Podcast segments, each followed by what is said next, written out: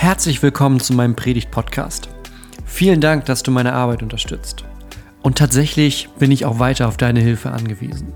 Wenn du magst, teil die Predigten mit deinen Freunden, teil meine YouTube-Videos mit Leuten auf Facebook, auf Twitter oder wo du sonst so unterwegs bist. Denn damit verbreiten wir die rettende Botschaft von Jesus Christus.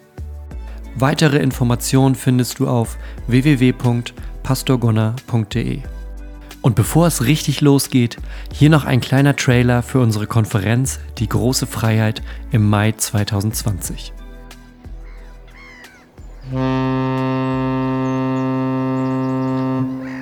Freiheit. Freiheit zum Einatmen. Träumst du auch davon? Dann komm nach Hamburg. Vom 1. bis 3. Mai feiern wir die große Freiheit 2020. Eine Konferenz wie frische Luft für deinen Glauben. Mit erstklassigen Referenten, guter Musik und einer befreienden Botschaft. Tickets ab sofort auf frei und los.de. Es gibt so viele Menschen in unserer Welt, die glauben, dass das Leben zufällig ist. Dinge passieren grundlos ohne irgendeine Ordnung. Sie glauben, dass es keinen Sinn, keinen Zweck, keine Richtung gibt. Dass das Leben so ein Haufen irgendwie aufeinander und aneinander gewürfelte Ereignisse ist. Und der ein oder andere von euch ist vielleicht auch gerade in einer Zeit, wo man das Gefühl hat, dass die Welt außer Kontrolle gerät. Und ich glaube, genau da zeigt uns die Adventszeit und Weihnachten, dass es eigentlich ganz anders ist. Wenn wir dazu bereit sind, dann hilft uns das nämlich zu sehen, dass Gott uns nicht verlassen hat, dass er uns nicht ignoriert, sondern dass er in jeder Adventszeit immer wieder neu auf uns zukommt.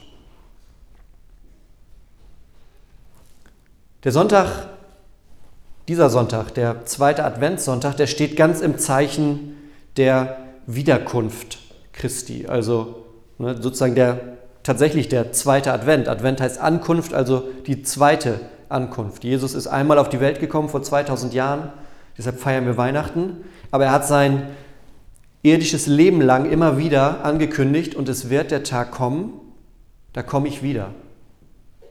Und dann führt er das immer aus mit bestimmten, mit bestimmten Dingen, was dann passiert. Und einen von diesen Texten, den haben wir heute als Predigtext, nämlich ein Gespräch oder eine Rede, die Jesus im Lukasevangelium hält, in Kapitel 21.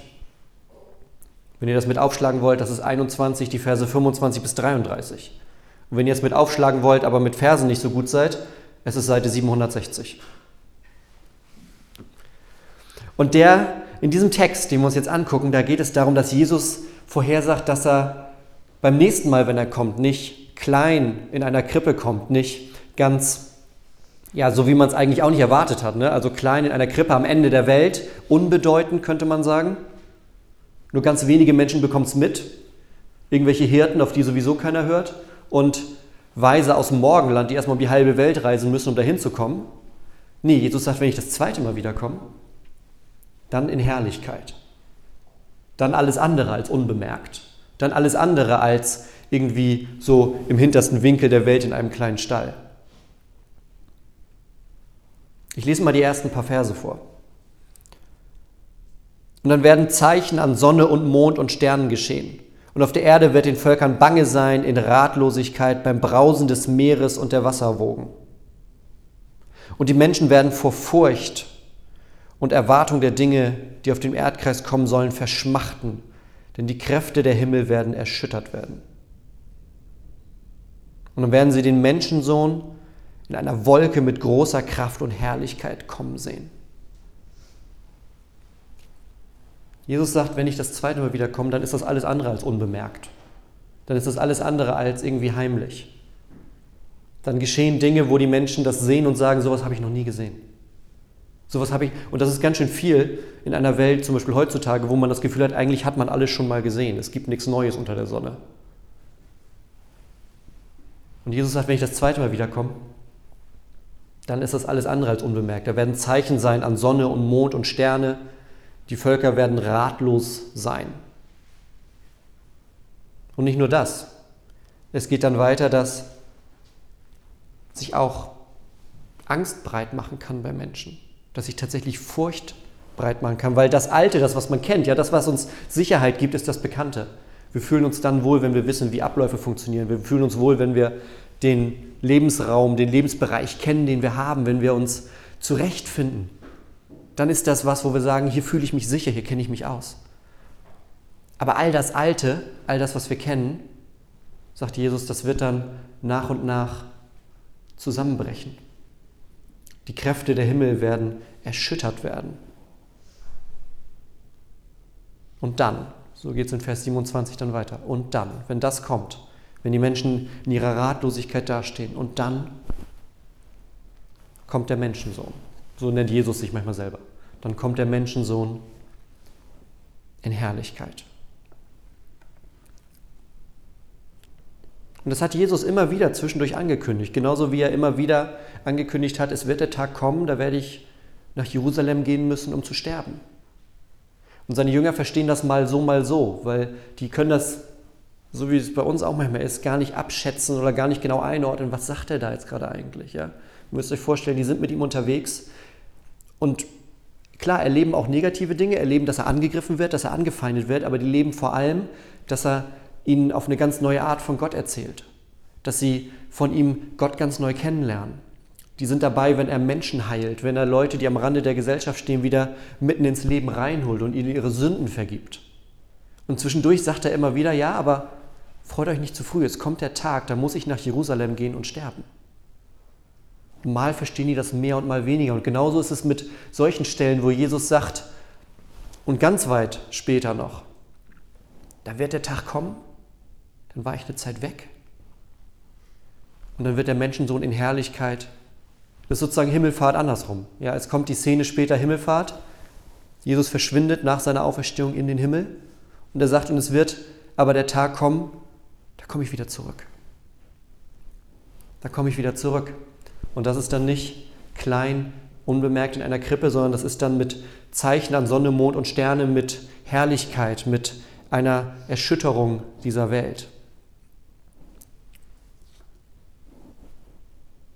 Und es ist noch mehr als das. Es ist nämlich, so wie vor 2000 Jahren die Welt nach der Geburt nicht einfach so weitergegangen ist. Wir merken es allein schon daran, dass wir unsere ganze Kalenderrechnung ne, im Jahre Null, weil da etwas passiert ist, wo wir sagen, das ist so einschneidend, das ändert sogar, wie wir die Zeit zählen. Auch da ist es danach ja nicht unbemerkt weitergegangen. Jesus ist erwachsen geworden und dann kam Karfreitag und Ostern. Aber das zweite Mal wird noch einschneidender sein. Das wird nämlich der Tag sein, an dem die Bibel immer wieder davon spricht, dass wir uns vor Gott verantworten werden müssen, dass wir vor Gott stehen werden. Dass es mit dieser Welt, so wie wir die kennen, zu Ende sein wird. Und dass wir dann vor Gott stehen und alles wird offenbar werden vor Gott, dass wir Rechenschaft ablegen über das Gute und über das Schlechte. Und das kündigt Jesus hier schon mal an. Das sagt er seinen Jüngern. Aber er bleibt nicht da stehen. Und das ist das Schöne bei Jesus. Er bleibt nicht da stehen und sagt, es wird alles ganz schlimm und es werden Zeichen kommen und alles wird erschüttert werden und die Menschen haben Angst. Sondern er sagt dann, wenn aber das anfängt zu geschehen, wenn das alles kommt, wenn das anfängt zu geschehen, dann blickt auf und erhebt eure Häupter, weil sich eure Erlösung naht. Blickt auf, erhebt eure Häupter, weil sich eure Erlösung naht. Und für mich ist das immer in, in Kirchen so, wenn man nach oben guckt, sieht man meistens ein Kreuz. Auf Kirchen obendrauf, hier bei uns oben auf dem Altar, hier an der Wand. Man muss immer ein bisschen nach oben gucken, um das Kreuz zu sehen in Kirchen. Und das ist für mich richtig so ein Symbol geworden für diesen Vers. Hebt euren Kopf, guckt nach oben, eure Erlösung naht. Er spricht hier zu seinen Jüngern. Er spricht zu seinen Jüngern und sagt, wenn das alles kommt, dann müsst ihr keine Angst haben. Wenn das alles passiert, dann braucht ihr nicht in Furcht und in Panik verfallen, sondern wenn das alles passiert, dann guckt ihr nach oben und seht, dass ich wiederkomme, um euch aus dem Schlamassel, aus dieser Verstricktheit der Welt zu befreien. Dann naht eure Erlösung. Und ich finde dieses Bild vom Kopfheben, das ist ein, ist ein richtiges Bild dafür. Wir sagen das ja auch so salopp zwischenmenschlich, auch Mensch, Kopf hoch. Damit meinen wir, lass dich nicht so hängen. Ja? Kopf hoch, die Zeiten ändern sich. Kopf hoch, das wird auch mal anders aussehen als jetzt. Ja, jetzt ist nicht gut, aber hey, Kopf hoch. Und in gewisser Weise sagt Jesus zu seinen Jüngern, hey, Kopf hoch, aber auf einem viel größeren, kosmischeren, globaleren Level. Er sagt, Kopf hoch, die Welt, so wie sie ist, so bleibt die nicht. Ich komme eines Tages wieder und dann werden die Menschen sich verantworten müssen für das, was sie getan haben. Dann werden die Menschen vor Gott stehen und jedes einzelne Leben wird angeschaut. wenn der Menschensohn in Herrlichkeit kommt. Also Jesus stellt ganz klar deutlich, er kommt wieder. Er lässt die Welt nicht nach seiner Auferstehung so zurück, wie sie ist. Nun ist es so, die Jünger verstehen nicht immer direkt alles.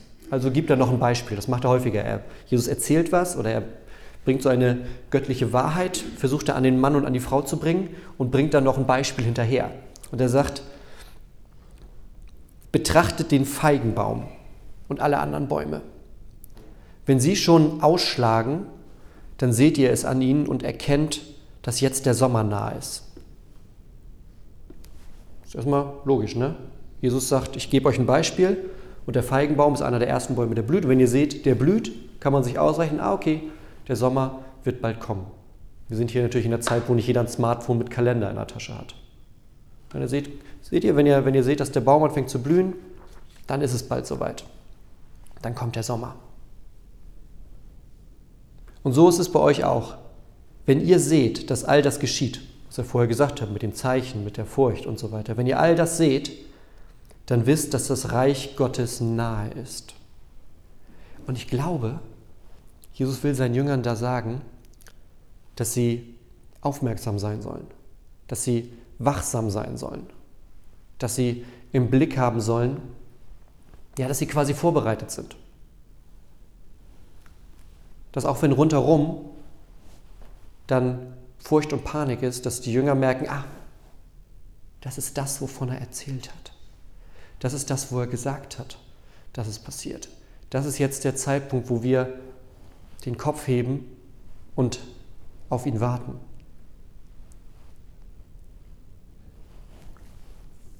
Und ich glaube, das Wort Wachsamkeit passt mit dem Glauben auch ganz gut zusammen. Glaube ist auch wachsam zu sein. Und es gibt ja verschiedene, bei mir zumindest, so verschiedene Level von Wachsamkeit. Ich sage mal, wenn, mein, wenn ich meinen Wecker überhöre, ist es unter der Woche schlimmer als am Wochenende, außer Sonntag. Montag ist es komplett egal, ob ich meinen Wecker höre oder nicht. So. Aber zum Beispiel heute Morgen war es ganz gut, dass ich meinen Wecker gehört habe dass ich wach wurde, dass es ein Signal gab, das mir gesagt hat, aufstehen, Gottesdienst. Ja? Es gibt Dinge, da ist es gut, wachsam zu sein. Und es gibt andere Dinge, da ist es nett, wenn man das mitkriegt, aber man kriegt es auch am nächsten Tag vielleicht noch in den Nachrichten oder so. Ja? Und Jesus sagt, wir sind jetzt aber das, worum es hier geht. Das ist das, was wirklich wichtig ist mitzukriegen. Das ist das, wo es gut ist, wachsam zu sein. Das ist das, wo es gut ist, im Glauben wachsam zu sein.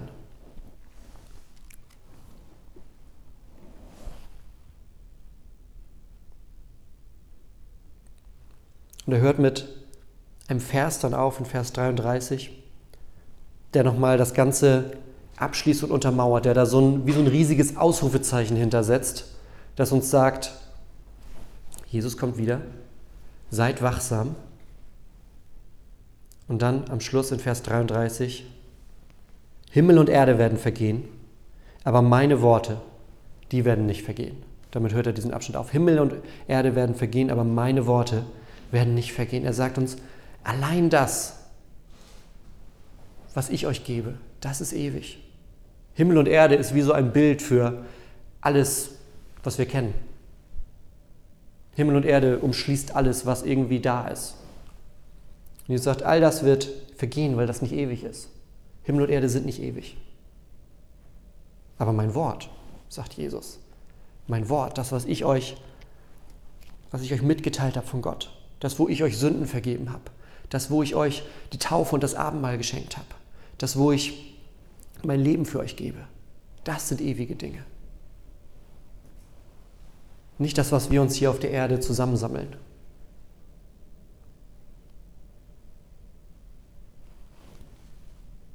Da erkennen wir Jesus.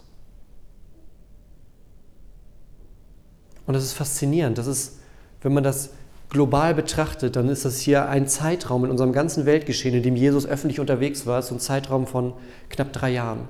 Drei Jahre, diese ganzen, alles, was in dem Evangelium drinsteht, das passiert in drei Jahren. Dass Jesus rumläuft, die ganzen Dinge erlebt, die ganzen Gespräche führt und am Ende gekreuzigt wird und aufersteht. Das passiert innerhalb von drei Jahren ungefähr. Und das Ganze ist passiert vor 2000 Jahren am letzten Winkel der Weltgeschichte. Jesus war jemand, der ist nie weiter, also der, der hat keine Weltreisen gemacht für das, was er erzählt. Der ist so ein paar, vielleicht an die 100 Kilometer um seinen Heimatort rumgelaufen. Der hat nicht mal ganz Israel bereist. Er, hat nur, er war nicht mal in seinem eigenen Land, war er an jedem Flecken in jeder Stadt, die es gibt, sondern nur an manchen Orten. Und Israel selbst ist ungefähr so groß wie Hessen. Also, um nur mal so die Dimension zu haben. Das ist ein kleines Land und nicht mal da war er überall. Er war arm, er war ein Handwerker, er ist einfach da bei den Menschen gewesen. Und gleichzeitig ist das der Ort, wo Gott sagt, all das, was ihr seht, das ist irgendwann weg. Nichts davon ist ewig, wir können nichts davon mitnehmen. Allein das, was Jesus uns gibt, das ist ewig. In seinen Worten, in dem Evangelium, dass er sagt, Gott liebt uns so sehr, dass er selbst für uns, wir haben es vorhin bei dem Gebet am Anfang vom Gottesdienst, bei dem Bußgebet gehabt, dass wir uns selbst den Weg zu Gott verstellen. Und Gott aber in seiner Liebe uns immer wieder entgegenkommt, dass er uns so sehr entgegenkommt, dass er seinen eigenen Sohn bis ans Kreuz führt, bis in den Tod und durch den Tod hindurch. Ewig ist auch die Gemeinschaft der Kirche. Das ist etwas Ewiges. So wie wir es im Glaubensbekenntnis immer wieder sagen, Gemeinschaft der Heiligen durch alle Zeiten hindurch. Und genauso ewig ist die Aufgabe der Kirche, in die Welt zu gehen, den Menschen von genau dieser Botschaft, von genau dieser Botschaft zu berichten.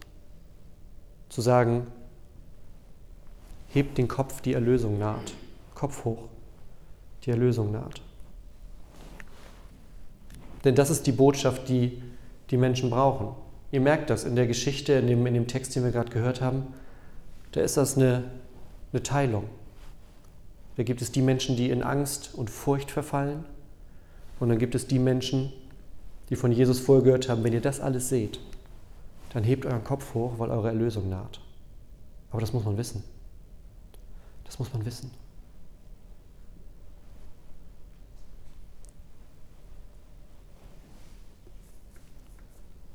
Und das ist Aufgabe von, von den Jüngern und dadurch auch von uns Christen. Menschen mit dieser Liebe Gottes bekannt machen, Menschen zu zeigen, dass diese Liebe Gottes, dieses Angebot da ist. Und dass das das Leben verändert. Und dass das ein neues Fundament gibt. Und dass das das ist, was am Ende entscheidend ist, weil Himmel und Erde vergehen, allein Gottes Wort bleibt. Und ich sehe das jedes Mal, wenn ich hier in die Kirche reinkommen. Ihr habt bestimmt die Tafel draußen gesehen, wo meine ganzen Vorgänger aufgeschrieben sind mit Jahreszahlen. Achtet nachher mal, wenn wir da beim Kaffee stehen oder so, drauf, was über der Tafel steht. Da steht nämlich ein Satz, der so ähnlich ist.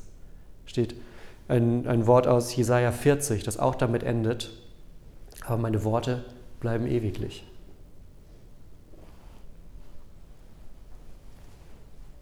Das ist das, worum es an diesem zweiten Advent geht dass wir nicht nur auf Weihnachten warten, und das ist jetzt die spannende Frage, worauf freust du dich mehr? Hätte ich vielleicht fragen sollen, als die Kinderkirche noch hier war. Worauf freust du dich mehr? Auf Heiligabend?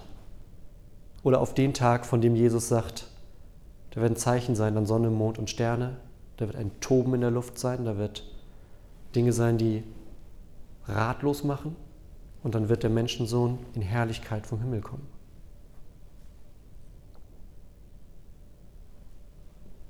Weihnachten ist enorm wichtig. Aber dieser Tag, von dem Jesus hier erzählt, der liegt noch in der Zukunft, der kommt noch. Das ist der Tag, an dem wir dann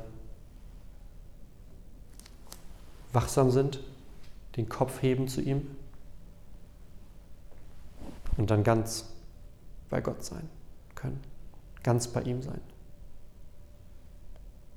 Alles, was wir hier machen, ist nur ein Vorgeschmack darauf. Das große, große Fest, das wird dann stattfinden. Weil Jesus uns versprochen hat, das, was er uns bringt, das ist ewig. Und das, was ewig ist, das bleibt. Und deshalb erwarten wir ihn zurück.